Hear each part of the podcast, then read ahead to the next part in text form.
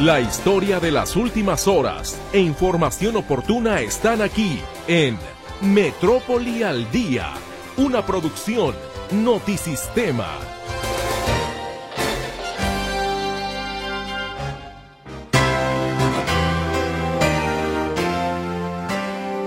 ¿Cómo le va? Muy buenas tardes. Le doy la bienvenida en nombre de todo el equipo de Metrópoli al Día a una emisión más. Espero que puedan ustedes tener la posibilidad de acompañarnos, perdón, si no las dos horas, el tiempo que usted tenga disponible. Ya sabe que nosotros de igual manera lo apreciamos enormemente. Estamos llegando ya al jueves primero de febrero de 2024. Estamos de hecho estrenando este segundo mes del año y vamos iniciando entonces este espacio informativo con el siguiente resumen. Denuncian comerciantes del mercado Corona las malas condiciones en las que opera. Exigen trabajos de mantenimiento. Sí, le hemos hecho varias solicitudes para que, pues, para que se hagan presentes aquí en este mercado y pues ha sido caso omiso lo que hemos, hemos peticionado en todas las ocasiones. Este lunes las recaudadoras de Jalisco permanecerán cerradas por los festejos del aniversario de la Constitución. Los ciudadanos cuyo primer apellido inicie con la letra A podrán participar para ser funcionarios de casilla en las próximas elecciones del 2 de junio. Integrantes del INE y del Gabinete de Seguridad se reunirán este viernes para definir la protección a las y los candidatos para los próximos comicios. Identifican como precandidato del Partido Verde a la alcaldía de Mascota al hombre asesinado a balazos esta mañana sobre la avenida Cloutier en Zapopan.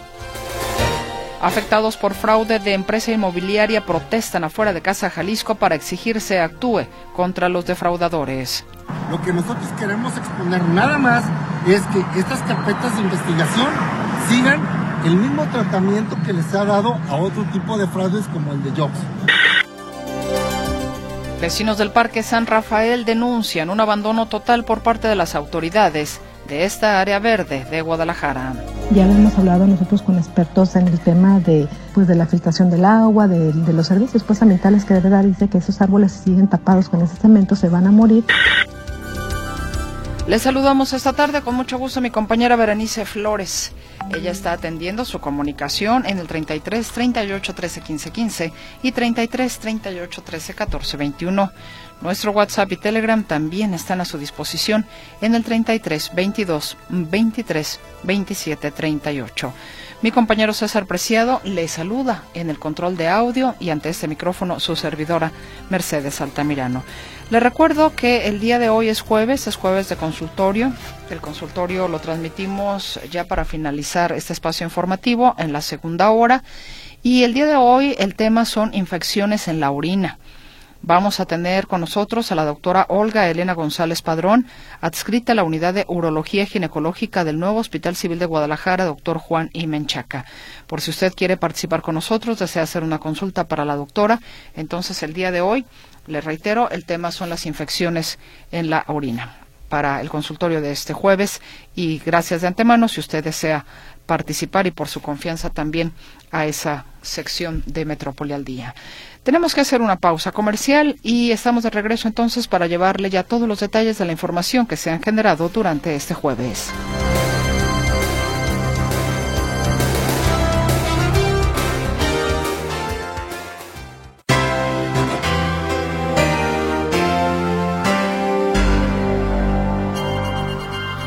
Esta mañana en Zapopan fue asesinado un hombre que posteriormente se sabe o se supo que era precandidato del Partido Verde.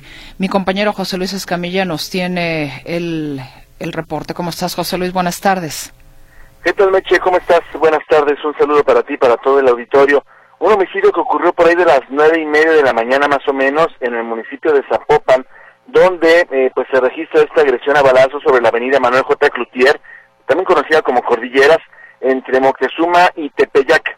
Resulta que un hombre de, ahora se sabe, que tenía 62 años de edad, eh, que llevaba por nombre Jaime Vera Alanís.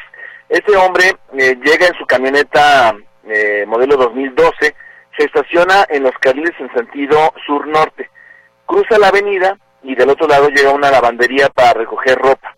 Entregan su ropa envuelta o ya envuelta en unas bolsas plásticas transparentes y una vez que recoge la bolsa vuelve a cruzar avenida Cordilleras o Cloutier y cuando está subiendo las cosas a su camioneta Sierra en color blanco, un hombre llega por detrás y lo que me dicen testigos es que un hombre llega por detrás, lo abraza y le hace aparentemente una detonación en el cuerpo para que para lesionarlo.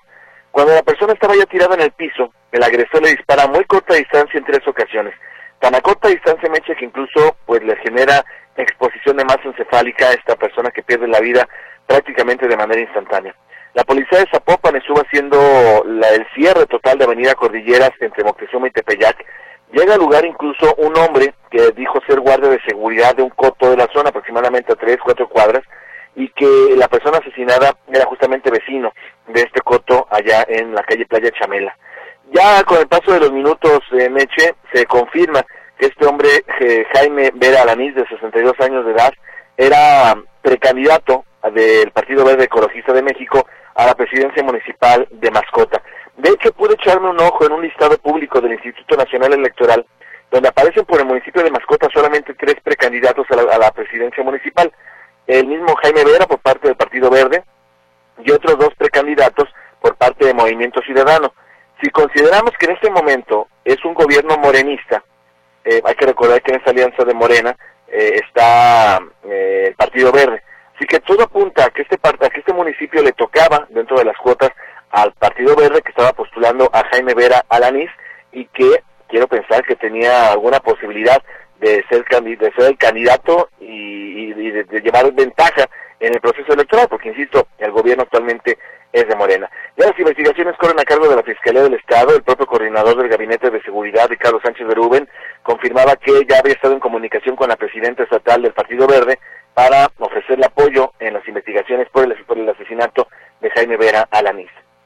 Mi deporte Meche, buenas tardes. Es una situación muy lamentable, José Luis, porque desafortunadamente pues no es el primer caso, incluso a nivel nacional, del asesinato de un precandidato eh, y mira que todavía no empiezan las elecciones. Y bueno, en el caso de este proceso electoral, Meche, como bien lo dices, sería la primera, sería la primera agresión contra un candidato, contra un actor político, quítale el nombre, contra un actor político que se hubiera registrado en el municipio, en, en, en Jalisco, sí sería la primera, la primera agresión de este tipo en contra de un personaje político en el presente periodo electoral. Sí, en Jalisco, pero sí ya hay algunos otros casos en, en, en otras entidades del país. Muy lamentable, sin duda alguna. Y así es, ya en otras partes del país eh, parecía que sea cosa de, de todos los días. Sí, caray. Pues bueno, te agradezco la información, José Luis. Hasta luego, buenas tardes. Que estés muy bien, muy buenas tardes. Esta es una situación que preocupa porque inclusive ya se ha hablado de cómo proteger precisamente a los candidatos, a las candidatas durante ese proceso electoral. De hecho, la consejera presidenta del INE, Guadalupe Tadei, dio a conocer que se va a reunir este viernes con la titular de la Secretaría de Seguridad y Protección Ciudadana, Rosa Isela Rodríguez, y otros integrantes del Gabinete de Seguridad para abordar la propuesta de brindar protección a las y los candidatos durante este proceso electoral. Es decir, el asunto no es menor porque desafortunadamente, bueno, pues como usted sabe, de hecho, en el proceso anterior hubo también situaciones muy lamentables de candidatos que les quitaron la vida en todo el país. O sea, digo, no lo, no lo tengo en este momento tal cual, la memoria no me alcanza para ello, pero sin duda alguna es una situación preocupante. Como preocupante es todos los días, ¿no? Para cualquier, para cualquier ciudadano. Pero esto de alguna manera genera incertidumbre, la gente se pregunta, bueno, ¿qué es lo que sucede?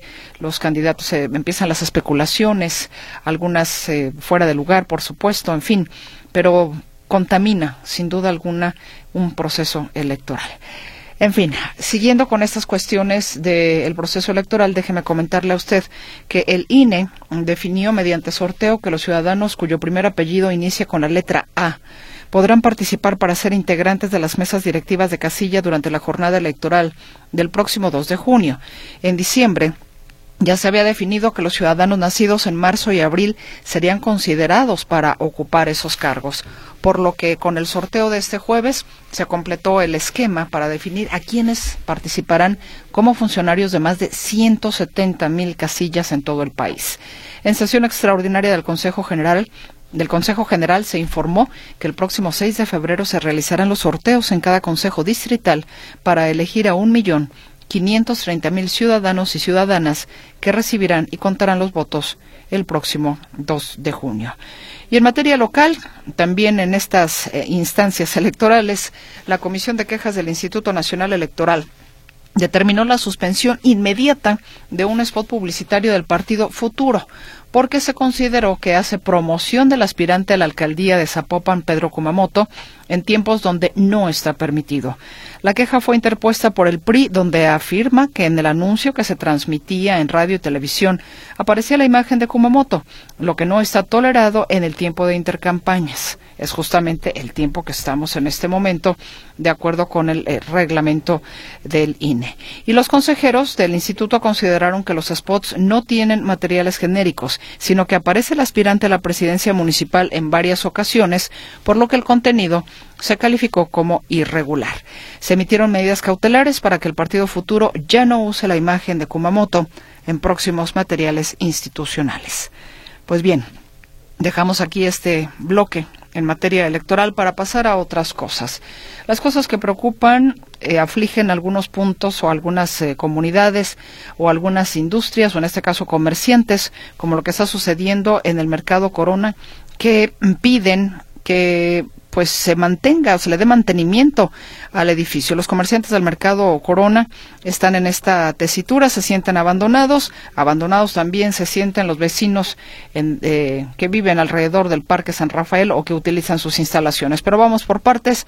Mi compañero Héctor Escamilla Ramírez nos tiene ambos reportes. ¿Cómo estás, Héctor? Te saludo con gusto. Buenas tardes. ¿Cómo estás, Meche? Buenas tardes. Un gusto saludarte también a los radioescuchas y bueno, comentarte que el día de hoy se anunció desde temprana hora que habría una manifestación dentro del mercado Corona. En dicha manifestación eh, se iban a iba o se iba a discutir o se iba a reclamar la falta de mantenimiento que tiene este edificio.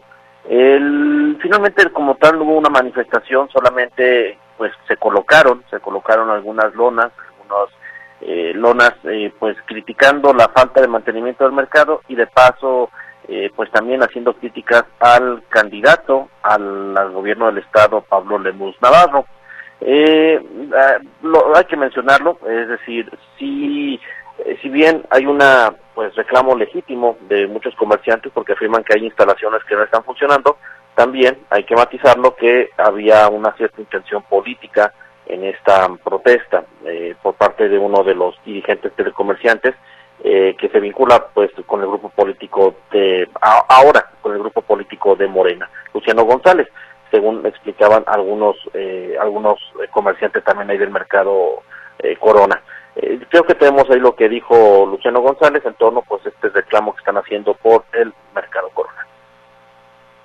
Sí, le hemos hecho varias solicitudes para que, pues, para que se hagan presentes aquí en este mercado y pues ha sido caso omiso lo que hemos, hemos peticionado en todas las ocasiones que desde hace ya varias semanas se encuentran en eh, pues descompuestos las escaleras eléctricas, algunos montacargas, algunos ascensores y eso está, además que dicen el general del mercado se encuentra en malas condiciones eh, físicas y por eso están haciendo esta petición de la intervención inmediata del inmueble. Fueron varias lonas, varias lonas donde eh, pues había mensajes de, reitero, del mercado Corona, pero también eh, pues también se veía el, el interés político detrás de esta manifestación. Eh, comentarte que posterior a esta, esta protesta, eh, este dirigente comerciante se reunió con el alcalde Francisco Ramírez Salcido. Al parecer se estableció la propuesta de una mesa de trabajo para estar revisando el tema de, la, de, las actividades dentro del mercado. Se supone que todo llegó a buen puerto, según se menciona, porque habrá este trabajo en este sitio para restablecer la instalación. Eh, comentarte que también, bueno, se pudo dialogar con el representante de los, eh, perdón, con el administrador del mercado Corona, Martín Camarena. Él señala que ya están realizando las reparaciones. Lo que pasa es que cada año tienen que lanzar una nueva licitación para contratar una empresa que dé el mantenimiento al mercado Corona. El año pasado, pues no se man, eh, perdón, apenas en estos meses se lanzó la nueva licitación y por eso hasta esta semana iniciaron los trabajos, pero también piden, bueno, por ejemplo, que los comerciantes pues no se suban con eh, diablitos con cargamento a las escaleras eléctricas porque evidentemente no no las soportan. Entonces que hagan se haga también un buen uso de las instalaciones del mercado Corona. Y como bien dices, aquí nos vamos al Parque San Rafael. Tú recordarás este conflicto desde 2017, donde los vecinos eh, pues se querían evitar la construcción de un vaso regulador en este lugar. No era una obra cualquiera, porque los vecinos acusaban que en lugar de mitigar inundaciones, como era el proyecto, pues estaba haciendo una obra para particulares. No obstante, el proyecto se terminó hace apenas cosa de unos meses y pues hay un reclamo de los vecinos porque aseguran que a partir de la apertura de estas nuevas canchas de béisbol, que por cierto ya están concesionadas, eh, pues el resto del parque lo han dejado caer. Hay bolsas llenas de basura, hay escombro, hay cemento en las raíces de los árboles.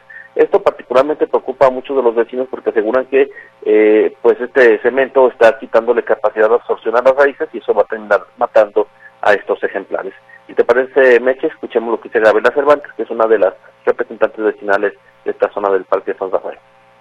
Ya lo hemos hablado nosotros con expertos en el tema de, pues, de la filtración del agua, de, los servicios pues, ambientales que debe dar. Dice que esos árboles si siguen tapados con ese cemento se van a morir y no van a recibir, pues ahora sí, ni hacer el proceso natural que debe de hacer, ¿no? De recuperar el agua de lluvia, de nutrir sus raíces.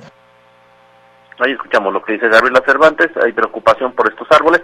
No se descarta que incluso esto pudiera llegar a una represalia por la oposición que estuvieron manifestando los vecinos. Bueno, como no nos apoyaron, ahora no les cuidamos el parque y esto va a ser el cuento de nunca acabar. Por lo pronto los vecinos están preocupados por este tema, piden ayuda y que pues la autoridad municipal, porque es competencia del, del Ayuntamiento de Guadalajara, el Parque San Rafael, pues atienda este parque y cuando menos eh, recojan la basura que está acumulando. Hay imágenes, hay videos donde se aprecia no solamente el daño a los árboles, también han detectado, Meche, incluso algunos árboles que al parecer intentaron hacer fogatas con ellos dentro del parque, cosa que está prohibida, pero al parecer pues nadie les puso un alto. Entonces, eh, esta es la situación del Parque San Rafael, hay el llamado a la autoridad para que eh, peras o manzanas, si esa es represalia o no, pero sí pues dicen que el parque no, no, no, no pague los platos rotos porque se están muriendo bastantes árboles. Esta es la información, Meche. Buenas tardes. Héctor, me parece muy perverso si fuera el caso que la autoridad estuviera tomando una revancha, ¿no? Diciendo, ah, ok, ustedes se opusieron, ahora nosotros no les cuidamos el parque. Me parecería la cosa más deleznable y terrible porque entonces, ¿en manos de quién estamos? Suponiendo que eso fuera así. Sí, en efecto, suponiendo que eso fuera así. Mira, la realidad, Meche, es que sí, en efecto, en otras movilizaciones sociales que hemos cubierto en el pasado, sí hemos sido testigos que el hecho de una reacción o una oposición por parte de algún grupo vecinal, después se la cobran algunos funcionarios. No estoy diciendo que este sea el caso. Eh, todo, todo el día del tiempo, si la autoridad llega y hace la limpieza del parque, bueno, estaremos dándonos cuenta que no era por ahí el asunto. Ojalá así sea.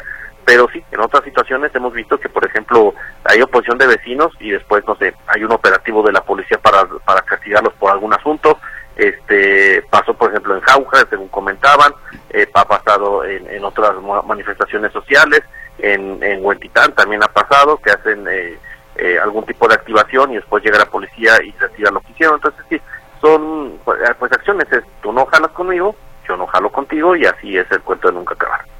No, bueno, se supone que están ahí para servir a la gente, o sea, eso a mí siempre me ha parecido inaudito, realmente. ¿Quieren el voto para eso? Para voltearle la espalda a la gente porque no están de acuerdo con sus decisiones? Digo, ojalá que no sea así.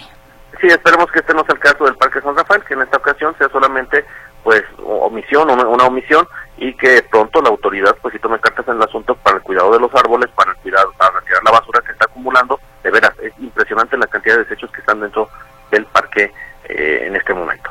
Pues yo esperaría que eh, si nos están monitoreando hagan algo inmediatamente, quiten esta imagen si es que el asunto es así, si efectivamente es una omisión, si es una situación de descuido o ya están muy preocupados ahí porque pues ya todo el mundo quiere brincar de un puesto al otro y ya vienen las elecciones, pero que hagan su chamba, que nos den, eh, que nos den eh, esta prueba de que no hay absolutamente nada en contra de los vecinos, sino más que una simple omisión, pero que lo van a rectificar y que van a hacer lo que les corresponde hacer con ese parque.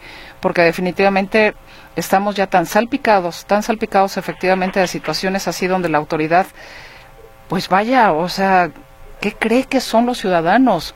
Son los que les pagamos. Para eso se supone que buscan estar en un ayuntamiento, en un municipio para servir, me parece realmente increíble. Bueno, el tiempo dirá, ojalá no nos equivoquemos y que pronto el ayuntamiento pues tome cartas en la limpieza del parque. Que así sea. Héctor, muchas gracias. Buenas tardes, hasta luego. Hasta luego, que estés muy bien. Y vamos a hablar ahora de los bancos del bienestar. Las personas que tienen particularmente este apoyo del 65 y más, pues han tenido problemas porque son pocas las eh, los bancos que dan este servicio, pues si se llena de gente, entonces esto se convierte en un caos. Pero el tema está pues en que se ha eh, prometido cumplir con una meta de apertura de bancos del bienestar en el caso de Jalisco. Y las autoridades federales aquí en el estado apuntan que antes de terminar el año se cumplirá la meta de construir 129 bancos del bienestar en Jalisco según afirmó el presidente Andrés Manuel López Obrador.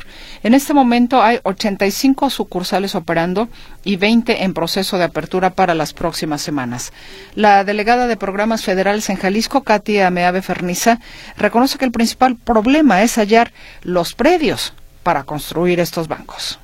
Pues lo que más nos retrasó fue la obtención de los predios. Si recuerdan, en algún momento él también hizo un llamado para que hubiera una pues disposición tanto de autoridades como de la sociedad para donar estos predios. Finalmente ya se consiguieron todos.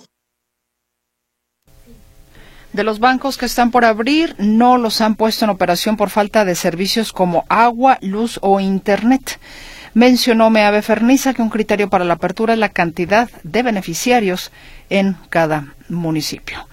Bueno, pues a ver entonces, ahí está la promesa. Prometen cumplir entonces la meta de apertura de bancos del bienestar aquí en Jalisco. Ya veremos.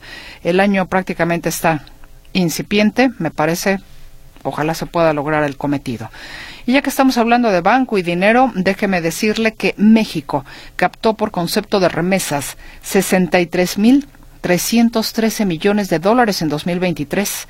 Así lo informa el Banco de México. Este resultado es 7.6% más bajo que el monto que se registró en 2022. Además, se confirmaron las estimaciones respecto a que la entrada de divisas cerraría por arriba de los 63 mil millones de dólares. La mayoría del dinero fue enviado por paisanos que radican en Estados Unidos. Es justamente del vecino país del norte de donde más llegan estas remesas, porque ciertamente hay mexicanos en otros países del mundo, pero donde está la gran mayoría de los conacionales viviendo es justamente ahí en Estados Unidos.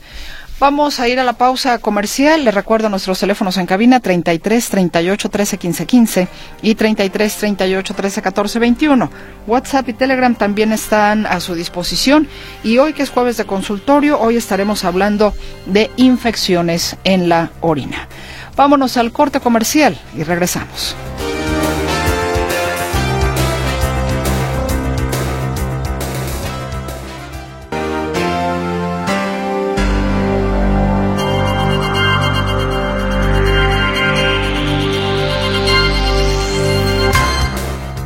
La segunda sala de la Suprema Corte determinó que la ley de la industria eléctrica aprobada en 2021 es inconstitucional y otorgó un amparo para seis empresas que consideraron que iba en contra de las reglas del mercado eléctrico, que será válido para todas las compañías. Los ministros tomaron esta decisión al considerar que la reforma viola la competencia y las reglas de generación, además que tiene efectos negativos en el medio ambiente. Esta situación ya llevó inclusive a los diputados de Morena a presentar un juicio político contra el ministro Alberto Pérez Dayán porque consideran que se extralimitó en sus funciones al haber emitido un voto de calidad como presidente de la segunda sala de la Suprema Corte y con lo que se echó abajo la reforma eléctrica. Asimismo, subrayaron que aceleraron o acelerarán, mejor dicho, las reformas que regulan a la Suprema Corte para eliminar ese voto de calidad. Afirmaron que se sienten indignados por el resultado del Poder Judicial. Y si bien ahí está esta presentación de juicio político, también el presidente de la República arremetió contra el Poder Judicial por echar abajo precisamente esta ley eléctrica y por otra parte celebró el apoyo de la oposición a su reforma al sistema de pensiones. Mi compañero Arturo García Caudillo nos tiene los detalles. ¿Cómo estás Arturo? Bienvenido. ¿Qué tal Mercedes? ¿Cómo están amigos? Me da gusto saludarles. El presidente Andrés Manuel López Obrador no le gustó nada la decisión de la segunda sala de la Suprema Corte de Justicia de la Nación, hecha que echó abajo la, literalmente hablando, la, ley eh, de la industria eléctrica, eh, que pues como no pudo eh, en primera instancia cambiar la constitución para hacer modificaciones que le convinieran a la Comisión Federal de Electricidad, pues lo que hizo el titular ejecutivo fue hacerlo impulsando y impulsar esta reforma a través de una ley secundaria. Pero entonces la decisión de la Corte el día de ayer, que fue con decisión dividida, porque en la segunda sala están dos de las, dos de las ministras que lo apoyan, que apoyan todas las decisiones de la Cuarta Transformación, Lenia Batres y eh, Esquivel, y tres de los que el presidente Andrés Manuel López Obrador ha calificado como neoliberales o que trabajan para la oligarquía. Eh, esta decisión, repito, no le gustó porque pues dice que eh, de entrada el voto decisivo fue del presidente de esta sala, eh, Alberto Pérez Dayán, y él se había excusado en principio de participar en la discusión por considerar que había algún tipo de situación legal que se lo impedía y al final de cuentas de todas maneras votó porque había un empate, dos votos contra dos y él tomó el voto de calidad. Pero escuchemos parte de lo que comentó esta mañana el presidente Andrés Manuel López Obrador. Y lo que hicieron fue que echaron abajo la ley eléctrica que se propuso para darle más eh, importancia por lo que representa la Comisión Federal de Electricidad y resuelven amparos a favor de empresas particulares extranjeras. Deciden que se anula la ley eléctrica. A ti, de ese tipo. Claro, se va a impugnar, pero esto demuestra el entreguismo que existe en el Poder Judicial y por eso urge reformar el Poder Judicial. ¿Qué Pues ahí está justamente el presidente Andrés Manuel López Obrador y pues como se pudieron dar cuenta, eh, pues esto fue aprovechado para arremeter en contra del Poder Judicial, algo que ha venido haciendo no una, ni dos, ni tres veces, lleva meses eh, haciendo justamente esta crítica fuerte al Poder Judicial y por eso insiste en que presentará en este eh, paquete de iniciativas el próximo 5 de febrero, presentará la reforma al Poder Judicial. Y pues bueno, eh, esto implica una reforma constitucional, lo cual pues ya sabemos todos también se ve bastante complicado. Luego el presidente eh, bueno, los eh, morenistas en el Congreso de la Unión, particularmente en la, eh, en, la Cámara de Diputados, pues avalaron también las mismas eh, menciones que hizo el presidente Andrés Manuel López Obrador, criticaron fuertemente lo que ocurrió en la segunda sala de la Suprema Corte de Justicia y aseguraron que pues lo que hizo Alberto Pérez Dayán es inadmisible, que no pueden aceptarlo y por tanto van a solicitar que haya juicio político en contra de este funcionario del Poder Judicial. Vamos a escuchar a la diputada Aleida Alavés. Por el atropello de dos ministros ante una acción completamente arbitraria de esta sala para declarar inconstitucional lo que ya fue deliberado. Por eso también vamos a acelerar las reformas a la Suprema Corte de Justicia, porque ese voto de calidad tramposamente usado lo vamos a eliminar. Pues solamente acredita dos cosas. Primero, el hacer un juicio político contra este ministro. Y en el mismo sentido se eh, manifestó otro de sus compañeros, caso particular de eh, quien fuera gobernador del estado de Michoacán, Leonel Godoy creo que ya no podemos permitir próximos días. Perdón, vamos a escucharlo. Creo que ya no podemos permitir que siga actuando con esa impunidad y por eso la solicitud de juicio político la veremos en los próximos días. Pues ahí está y pues vamos a ver si esto de verdad se lleva a cabo, si de verdad eh, hay eh, pues una eh, decisión mayoritaria de solicitar este juicio político y luego de eh, pues hacer todo el trámite, todo el proceso legislativo para que esto pudiera ocurrir. Se ve complicado, pero pues no es eh, descabellado pensar que en este periodo ordinario de sesiones, que dura dos meses prácticamente, pudiera intentarse. Muy probablemente, si quisieran hacerlo, se llevaría más meses y seguramente estaríamos hablando ya del siguiente periodo. Pero el siguiente periodo no sabemos si habrá mayoría de Morena y sus aliados o si habrá mayoría de la oposición. Así es que es un tema bastante complicado. Eh, y eh, hace rato, hace un momento hablaba del paquete de reformas que presentará el presidente Andrés Manuel López Obrador. Bueno, él aplaudió, lo que dice fue eh, la disposición que escuchó por parte de los dirigentes del PRI y del PAN para aprobar la reforma a las pensiones. Sin embargo, pues fue más en tono irónico, burlón, por eso vamos mejor a escucharlo. Por eso me dio mucho gusto ayer que este los del PRI y hasta los del PAN, fíjense a qué nivel de desesperación o lo que hace este, en la temporada electoral.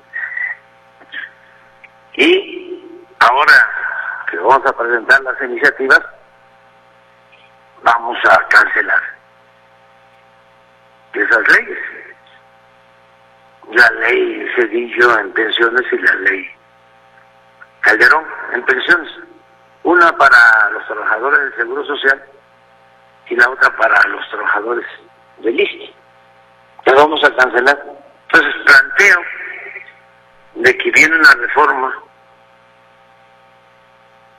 a las pensiones y me dio mucho gusto porque ayer dice el dirigente del PRI, que van a apoyar la reforma. Y luego me entero que también la candidata del bloque conservador dice que van a apoyar la reforma. Qué bueno, pues celebra. Pues ahí está el presidente Andrés Manuel López Obrador. Lo que no dijo es que para aprobar esta reforma en pensiones ya pusieron condiciones. Por un lado quieren que se apruebe también en el caso del PRI, la reducción de las horas de, trabajo a la semana, de 45 a 40, eh, por el otro lado están pidiendo o exigiendo que les den eh, razón de, de dónde va a salir el dinero para poder pagar estas pensiones tal y como lo tiene proyectado el presidente López Obrador. Todos dicen estar de acuerdo en que el trabajador reciba el 100% de su salario al salir pero ¿de dónde va a salir ese dinero? Y eso, antes que aprobar la reforma, quieren saber, eh, quieren que se los justifiquen, quieren que se los expliquen y quieren saber en realidad si se podrá o no hacer esta reforma o es solamente un tema demagógico o electorero, como suele decir el presidente López Obrador. El reporte, Mercedes. Ciertamente, hay que tener toda la información a la mano. Te agradezco, Arturo. Al contrario. Hasta el rato. Hasta el rato, Arturo García Caudillo con la información. Les recuerdo, hoy es jueves, jueves de consultorio y estaremos hablando de infecciones en la orina con la doctora Olga Elena González Padrón, adscrita a la unidad de urología ginecológica del nuevo Hospital Civil de Guadalajara, doctor Juan Imenchaca. Si usted nos quiere hacer llegar de una vez su consulta, adelante, ya conoce nuestro WhatsApp, nuestro Telegram o el número más bien para conectarse con esas dos plataformas o con mi compañera Berenice Flores en las líneas convencionales. Vámonos al corte.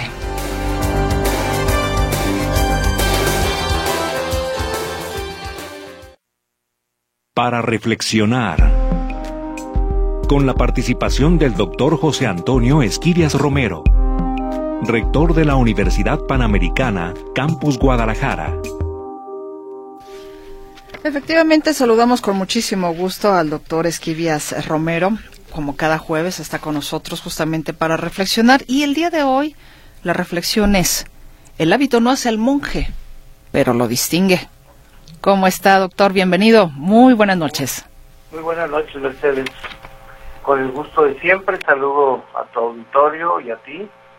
Pues efectivamente hoy hemos elegido este, este tema que podría en algún momento causar inquietud en tu querido auditorio, pero quiero advertir que no se trata de, definir una postura, sino simplemente hacer una entrada para que cada quien reflexione sobre el tema.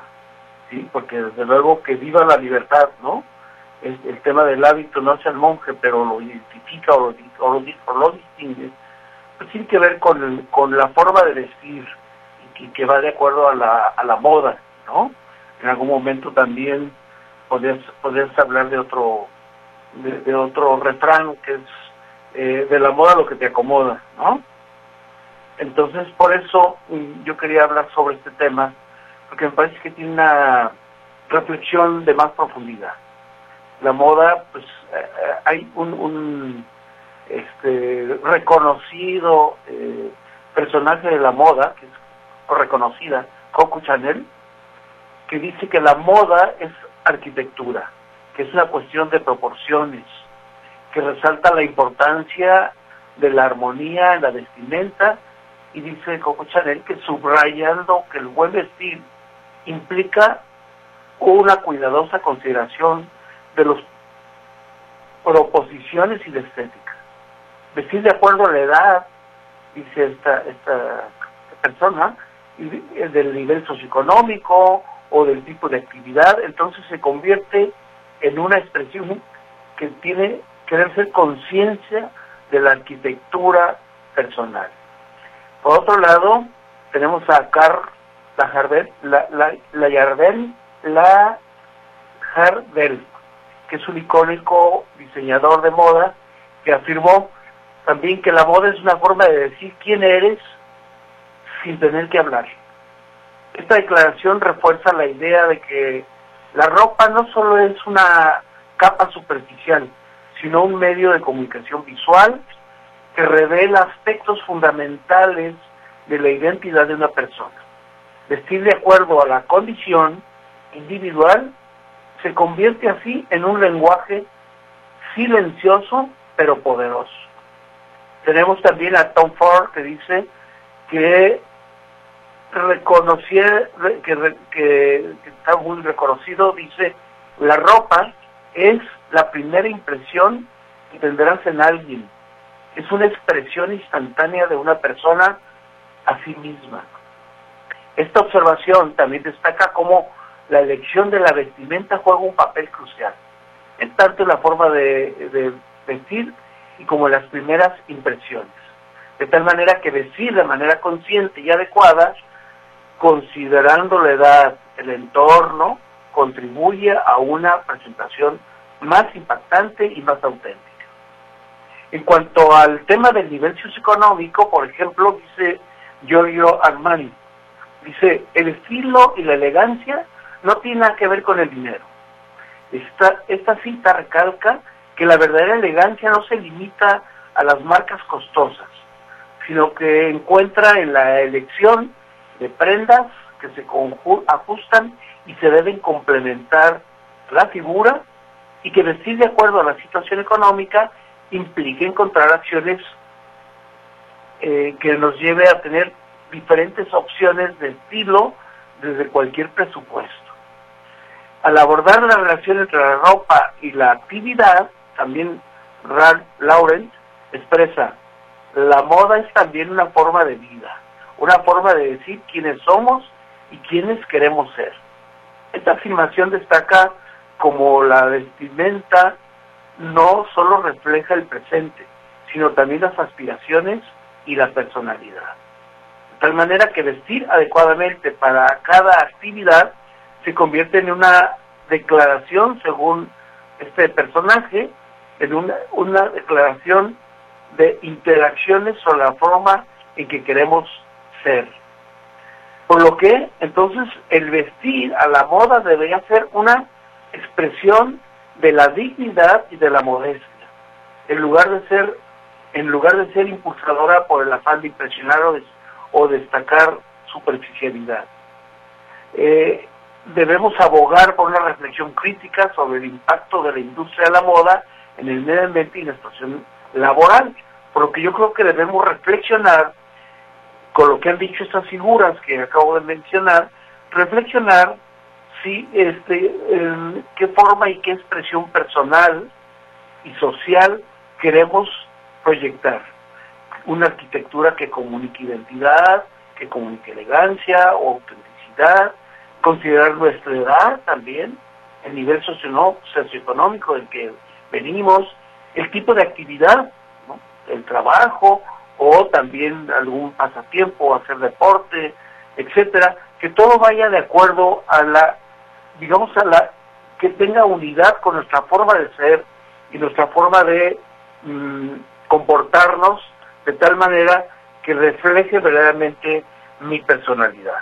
Esto, esta reflexión, con ánimo más que todo de que reflexionemos cómo vestimos, en qué ocasiones vestimos, para qué nos vestimos, si bien mal, regular, haciendo referencia que el presupuesto no tiene nada que ver con esto, haciendo referencia que la edad debe ser considerada, pero como bien lo dijimos al principio, viva la libertad.